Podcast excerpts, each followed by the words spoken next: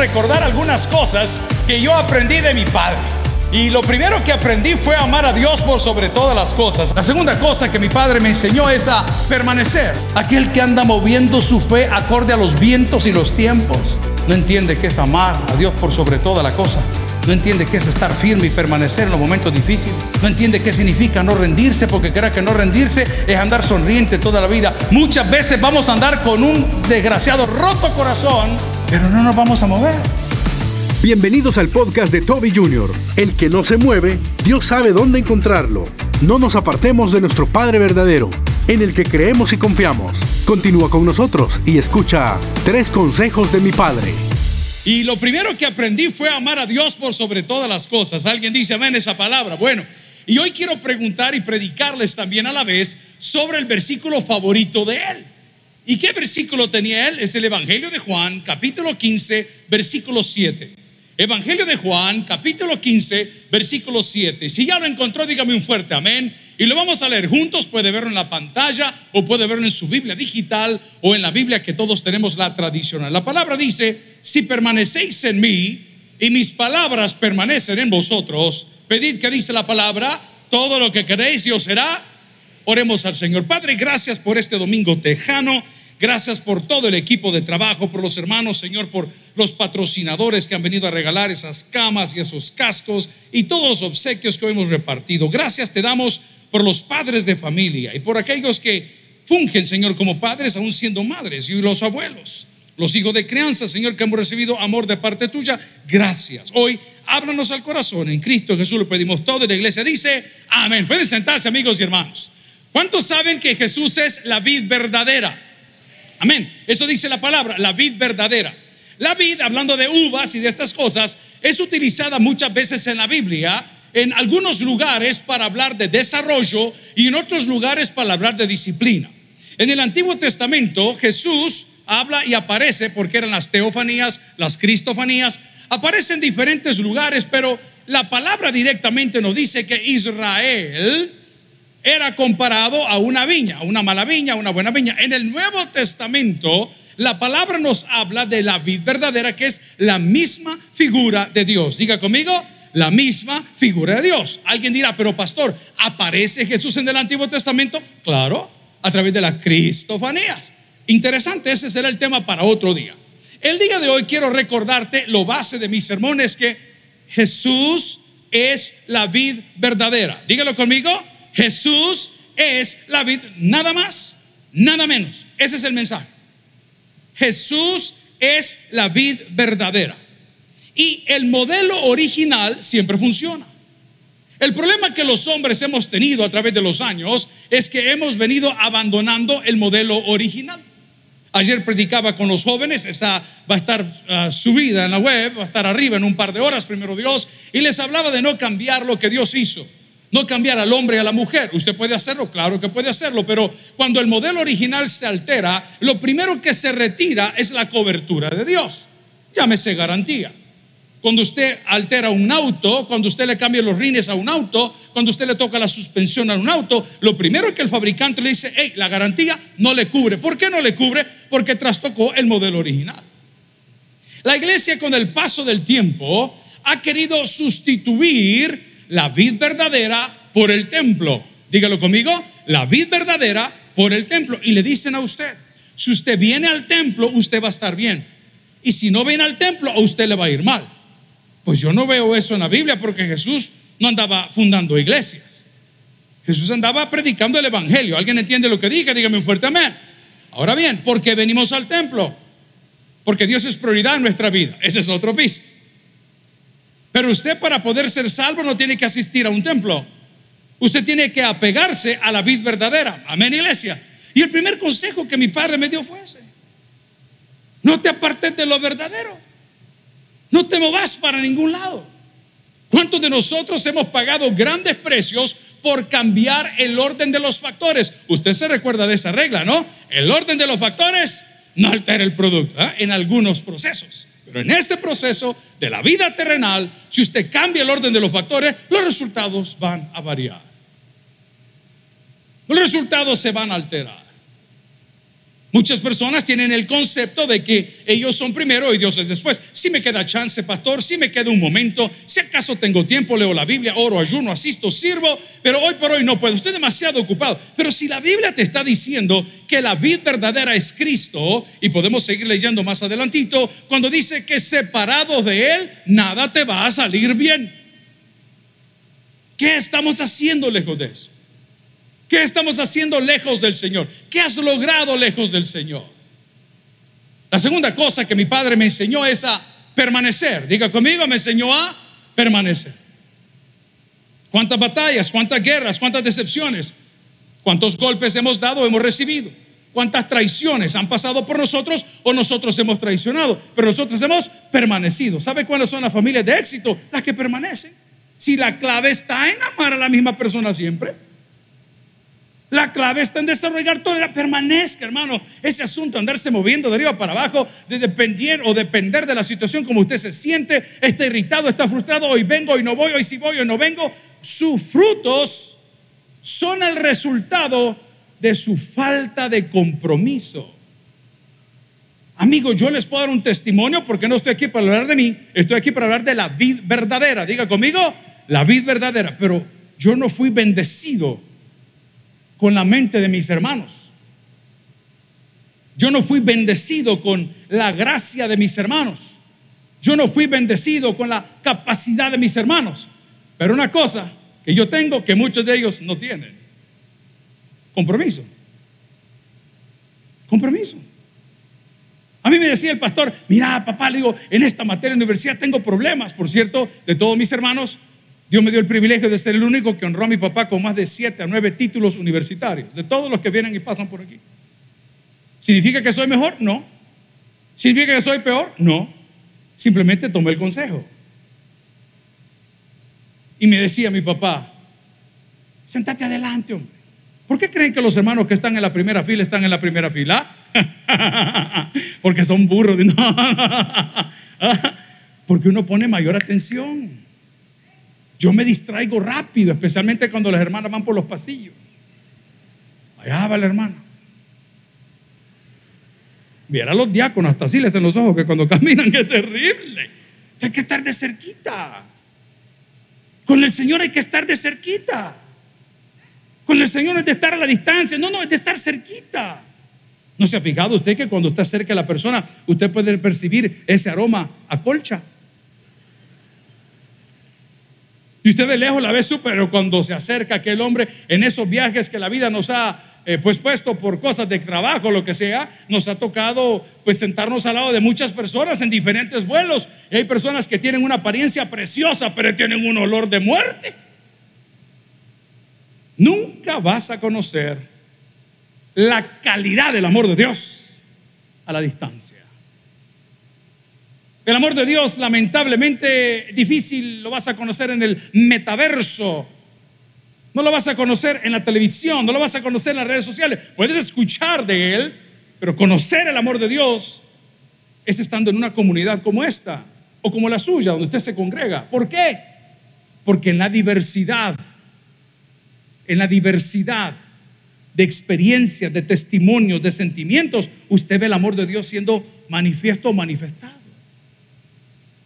Uno era médico, el otro era arquitecto, el otro era ingeniero, el otro era vendedor, el otro era corredor de bienes, el otro era fulano, el otro era bueno, el otro era malo. Y todos en la misma comunidad nos damos cuenta que la vida verdadera funciona y que tenemos que amar a Dios por sobre todas las cosas. Y la segunda cosa es permanecer. Diga conmigo, permanecer.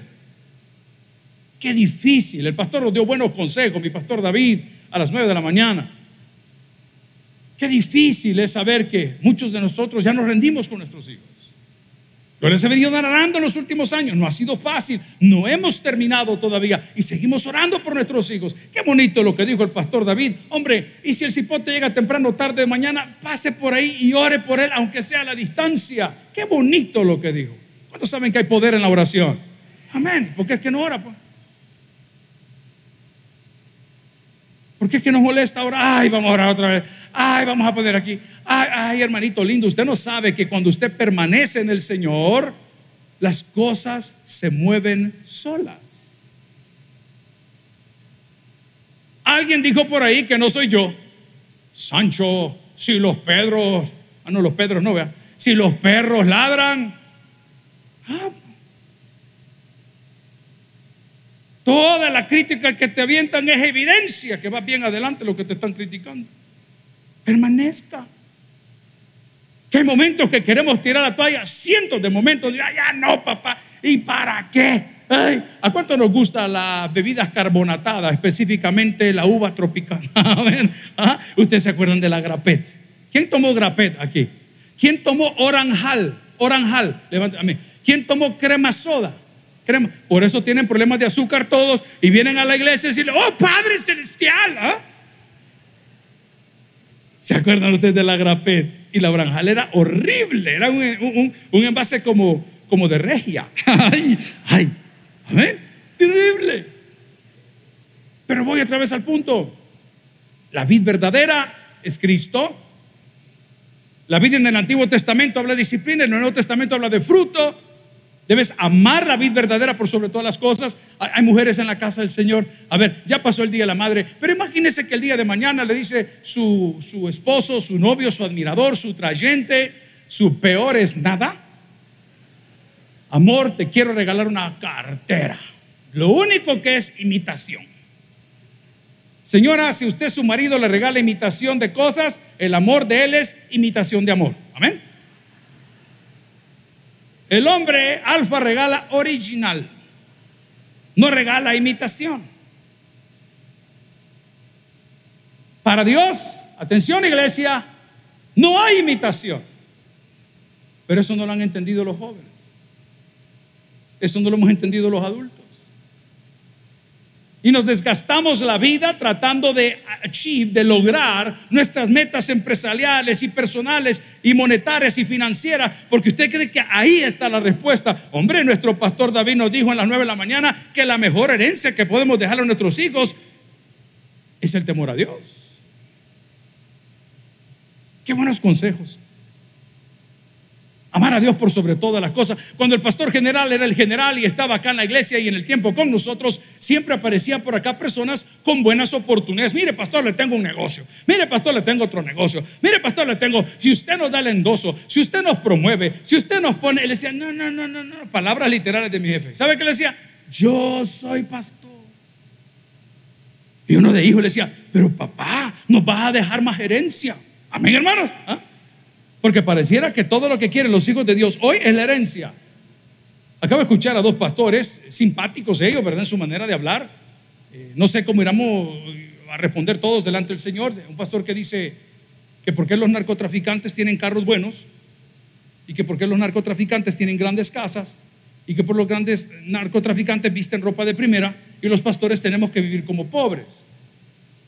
Y él se justifica en eso. Ah, está bueno, ¿verdad? Como este acaba de salir aquí, si es salvadoreño. Se acaba de ir para Estados Unidos, entonces anda en la pila esa que, quiere que vaya a cambiar el mundo. Te voy a decir una cosa. Lo primero que cambia cuando vienes a tu vida o Cristo llega a tu vida son tus prioridades. Y si el narcotraficante está llorando lo mismo que está llorando el supuesto cristiano, uno de los dos está mal y yo creo que es el cristiano. Si alguien me entendió, dígame fuerte amén. Yo no vine aquí para que me den trabajo. Ese es el error de muchos. Les voy a confesar algo que creo que va a ser contraproducente, pero se lo voy a decir. Tengo que ser transparente con usted. ¿Sabe cuál es el culto que a mí más me cuesta predicar de esta iglesia? El de los viernes. Me cuesta.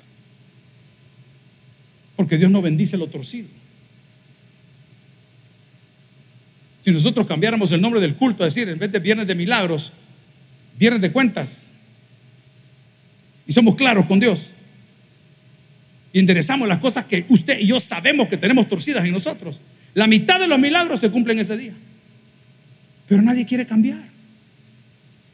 Queremos que la vida verdadera, lo que no tiene comparación, lo supremo, lo eterno, se diluya en nuestro mediocre cristianismo para que nos dé un favor. Eso no funciona.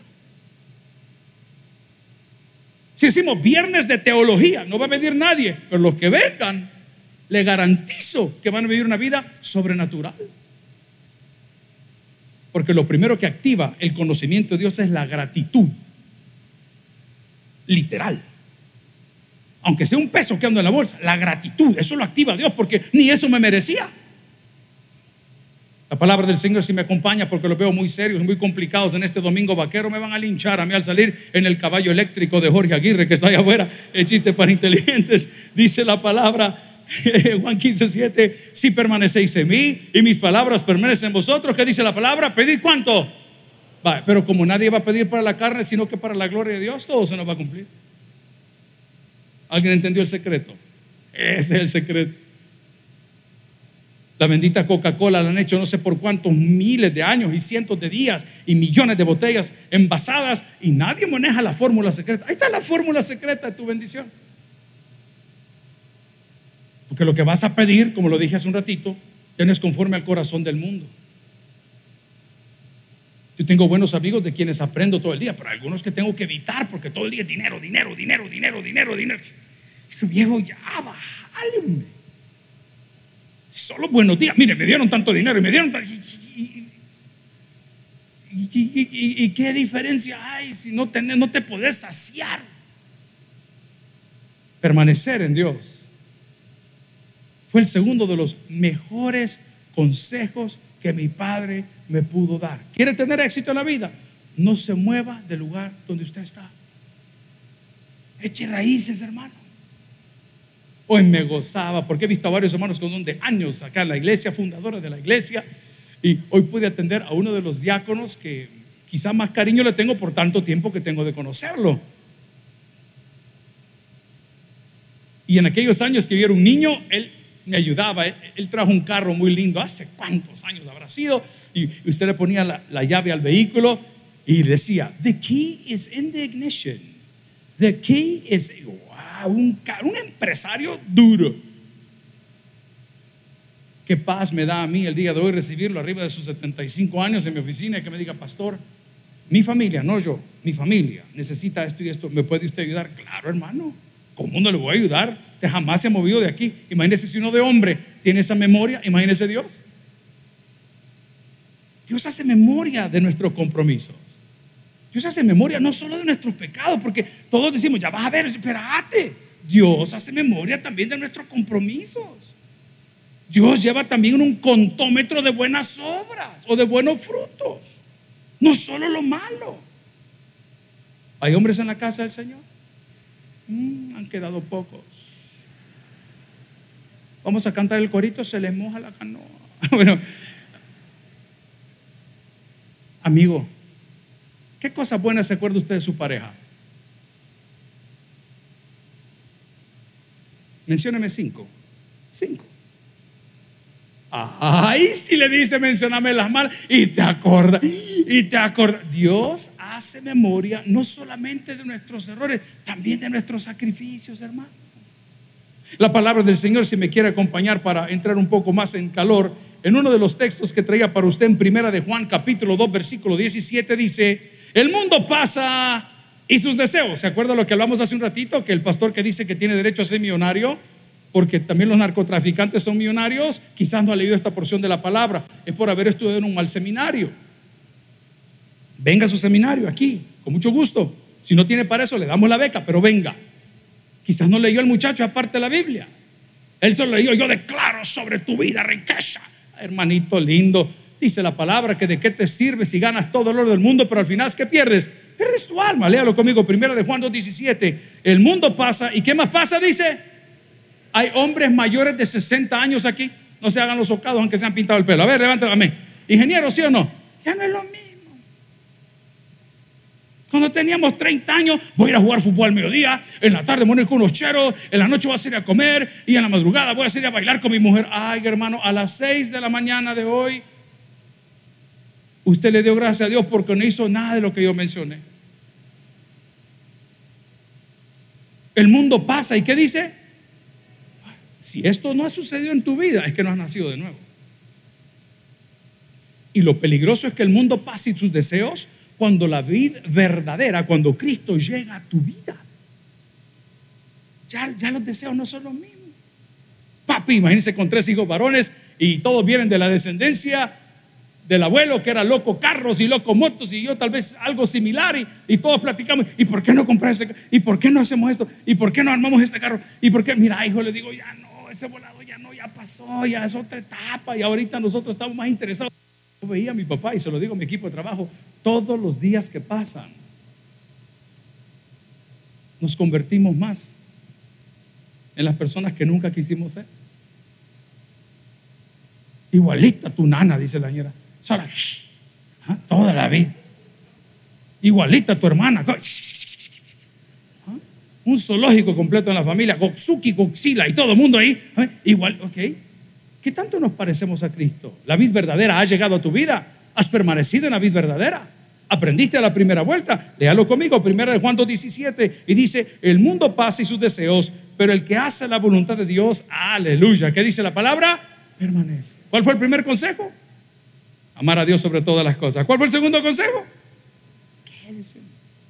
Pastor, mire, a mí no me funcionó aquí en Nicaragua, me voy para Honduras. Ah, van para Honduras todos los bichos. Pastor, en Honduras tampoco me funcionó. Voy para Guatemala, tampoco le funcionó en Guatemala. Pastor, mire, tampoco. Hoy vamos para Costa Rica. Jamás echaron raíces en ningún lugar. Y la constancia es la llave del éxito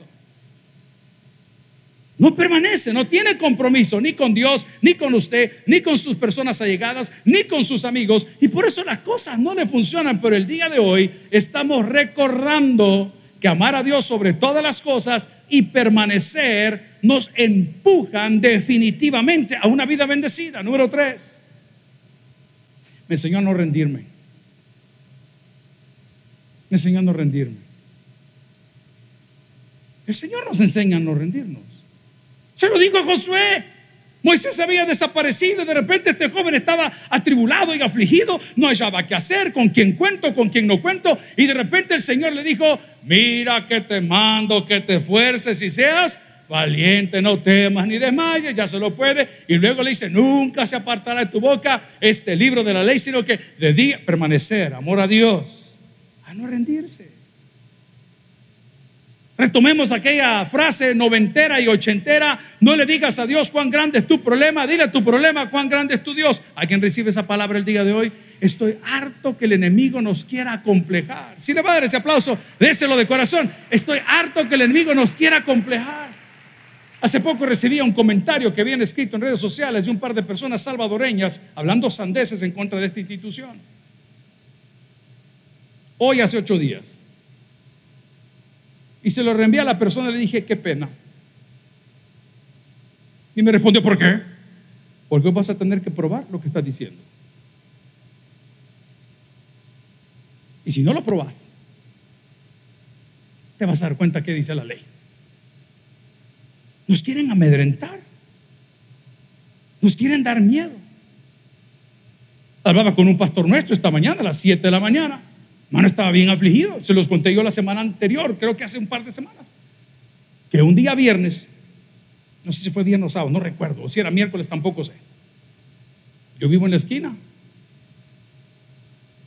Ya el régimen de excepción estaba en su curso, dando resultados como los ha hasta el día de hoy.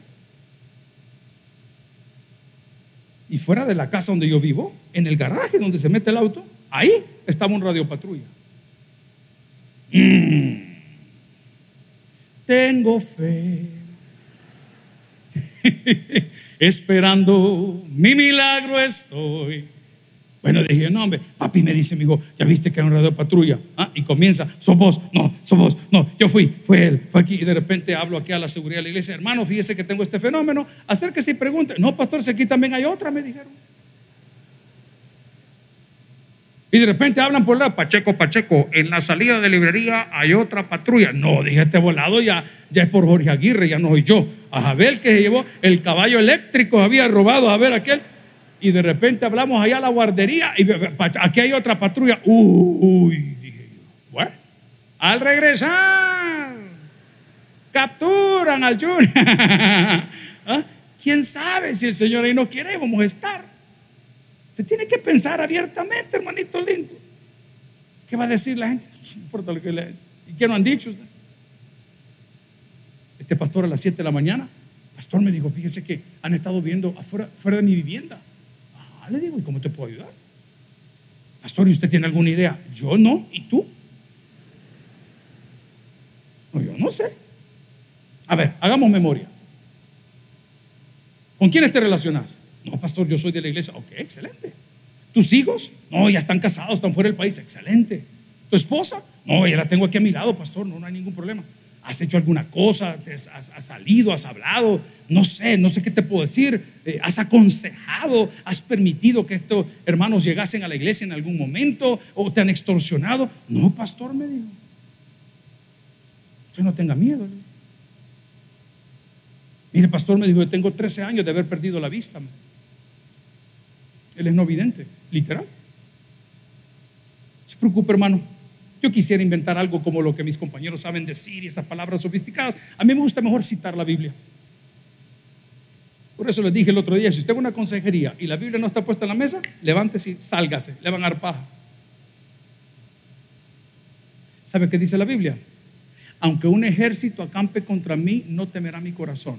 Aunque contra mí se levanten pruebas, dice la Biblia, yo estaré, ¿qué dice la Biblia? Confiado. Si ese aplauso es para la vida verdadera, déselo de corazón.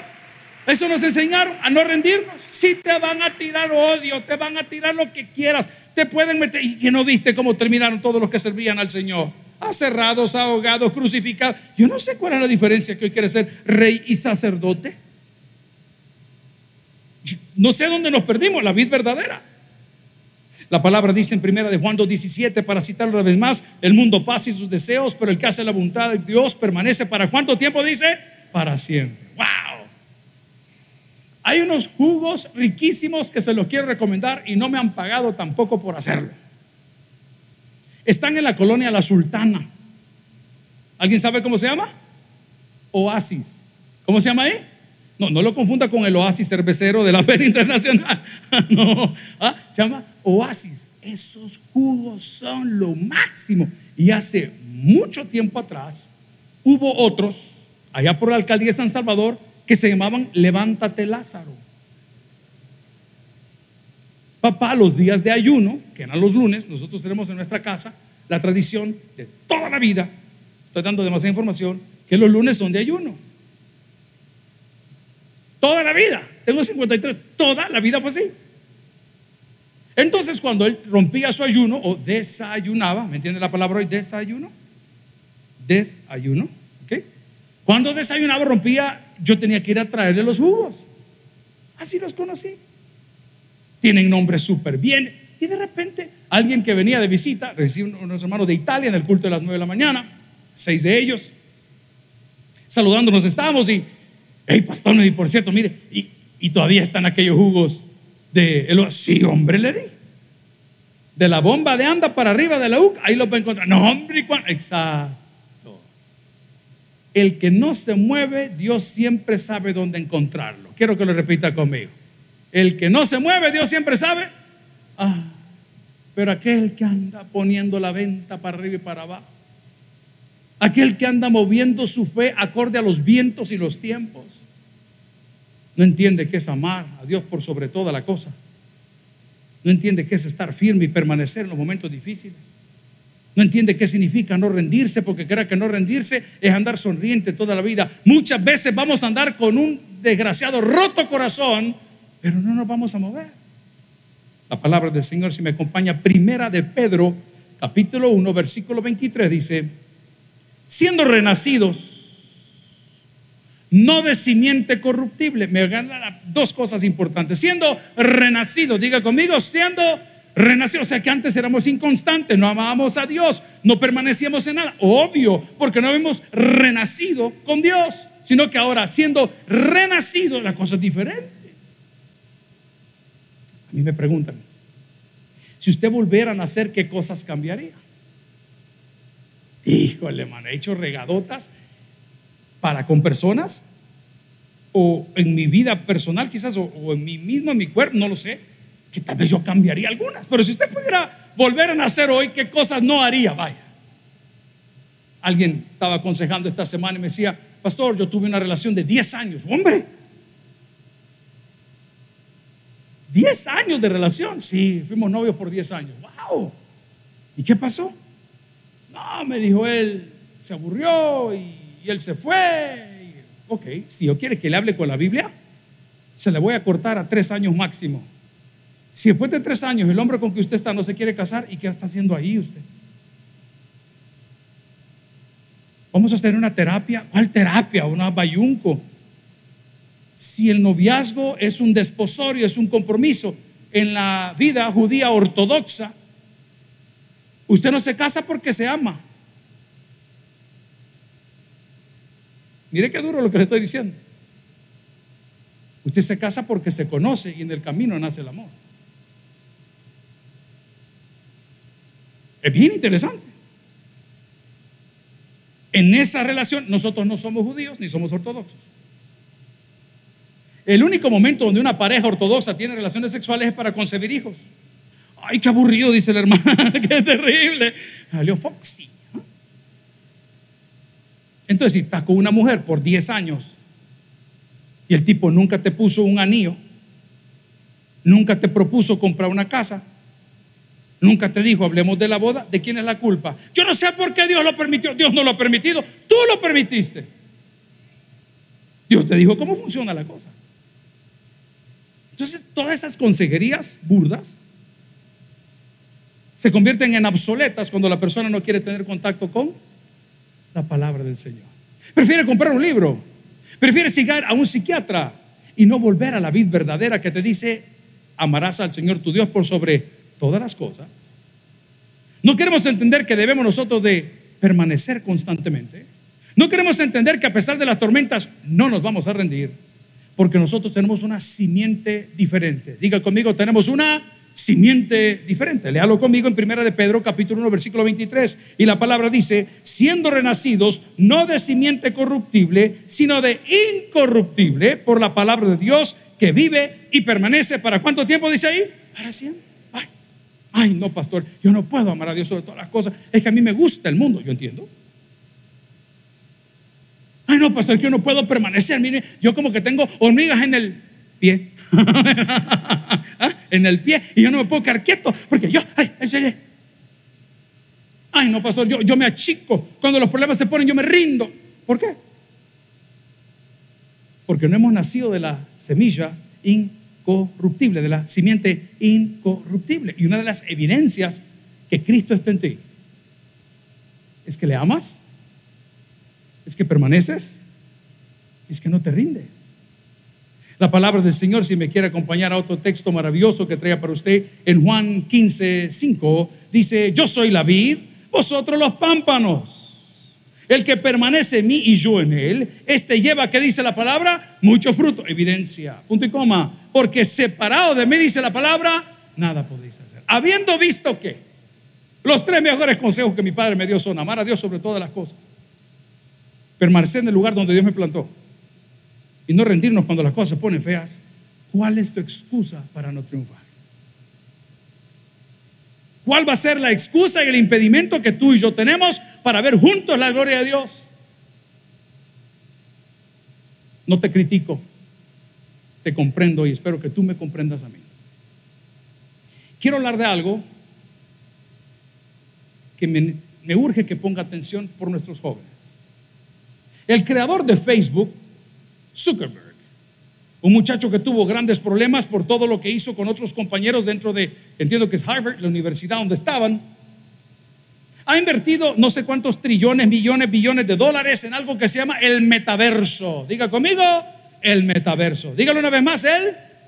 Ok, ¿qué es el metaverso? Lo voy a explicar como yo lo entiendo la manera más básica. Es una realidad artificial.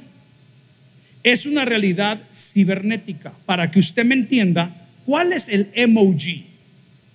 ¿O cuál es su avatar? ¿O cuál es la fotita que usted tiene en sus redes sociales?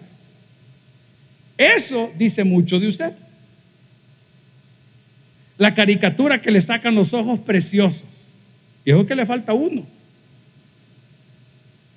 El que le pone la barbita de un color y le pone el lentecillo. Que mire, mire para dónde vamos el metaverso. Diga conmigo, él. That's to make believe. Lo quieren hacer creer a usted. Okay. Estando con jóvenes en Victoria, les decía ayer en la prédica, el modelo original, ojalá podamos repetirlo acá, le decía, fulano le dijo, ¿qué carro te gustaría comprar ahorita? Y yo creí que iba a ser un poco más disparado. Y solo dijo, ah, un BMW. Pero ¿cuál de todos? Hay cientos de estilos de BMW. ¿Cuál te gusta? Ah, X estilo. ¿qué? ¿Cuánto vale ese carro acá en El Salvador? Ah, 116 mil pesos. Ok, ¿lo puedes comprar hoy? No me dijo, pero fíjate que en el metaverso sí. ¿Cómo me dijo? Tú compras, te metes al universo cibernético o no real y compras el carro que querés por 500, 300, 200 pesos. Excelente. El joven que estaba, le digo, fulano, le digo, ¿te gusta el color de tus ojos o te gustaría cambiarlo? A mí me gusta. Mentira, si vos el que te pones ojos verdes en las peleas ahí, vos sos. ¿Te podés cambiar los ojos hoy?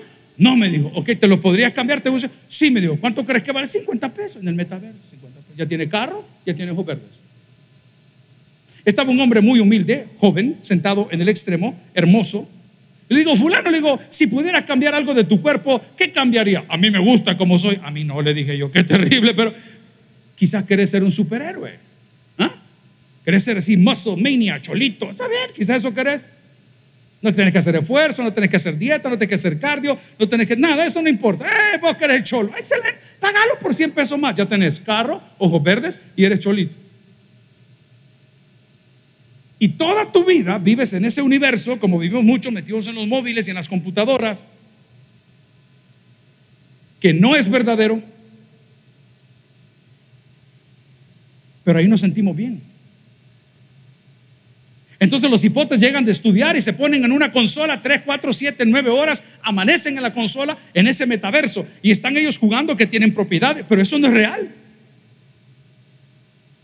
Y dirá usted como adulto, como lo dije yo, y eso a mí que me afecta, que lo estamos replicando en la iglesia. Cuando vienes aquí te pones el uniforme de servidor. Te haces el amable con la gente que pasa y entra. Te haces el predicador y quieres tener una palabra para la gente. Te haces el salmista y quieres cantar enfrente de la gente. Te haces el camarógrafo, te haces el colaborador. Pero en el mundo real somos miserables. Vivimos en un metaverso evangélico, con palabras evangélicas. Dios le bendiga, hermano. Primero Dios. Mi Padre abre los cielos sobre tu vida. El reino de los cielos. Paja. Porque nuestro corazón ama las cosas que el mundo ama. Sigue corrientes que el mundo sigue.